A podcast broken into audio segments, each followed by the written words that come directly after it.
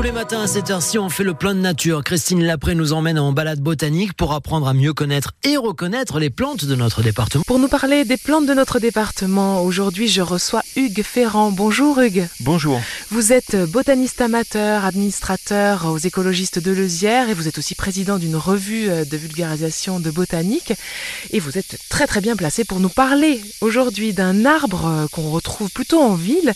Oui. C'est un arbre un petit peu démodé qu'on voit dans les parcs comme ça avec ses grosses feuilles. Ça fait un petit peu exotique presque. C'est un arbre qui est très ancien et qui a été planté dans, dans nos campagnes pour, pour aider à la délimitation Ah des oui. parcelles.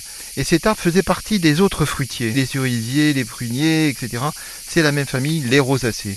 Donc avec des grandes fleurs blanches, beaucoup d'étamines, et puis des feuilles un peu particulières parce qu'elles donnent la- l'aspect d'être un peu gaufrées, Ah. un peu boursouflées ces feuilles. Oui. et d'un vert, euh, d'un vert un peu, un peu terne aussi. Ces fleurs sont blanches et elles, elles finissent par, euh, au moment de la fructification, euh, à donner des fruits qu'on appelle les nèfles.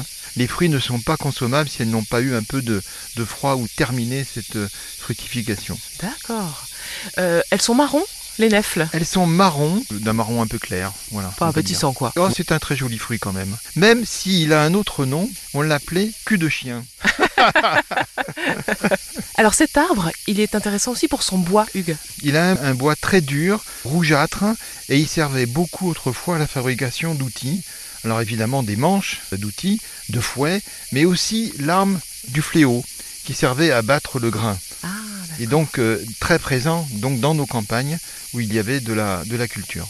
Hugues, euh, nous nous avons parlé euh, du néflier d'Allemagne. Il a un concurrent, un cousin. qui est le néflier du Japon, et donc, comme son nom l'indique, qui vient d'Asie, et qui est extrêmement voisin vis-à-vis des feuilles. Par contre, il a un fruit complètement différent, puisque on a l'impression de voir un abricotier. Ah oui. Il a des fruits orange, jaune bien orangé, visible. Très visibles, gros comme un abricot, et qui sont absolument délicieux, avec un goût euh, très subtil de... On peut les goûter dans les jardins, dans les parcs. euh.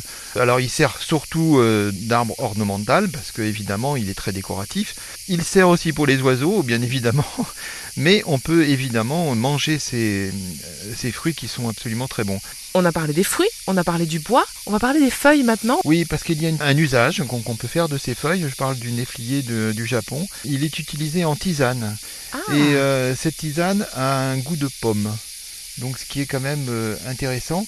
Les feuilles sont également utilisées en médecine chinoise comme antioxydants et anti-inflammatoires. Merci infiniment Hugues Ferrand d'avoir partagé euh, ses savoirs et ses connaissances et toutes ces petites anecdotes à propos du néflier, des néfliers d'Allemagne et du Japon aujourd'hui.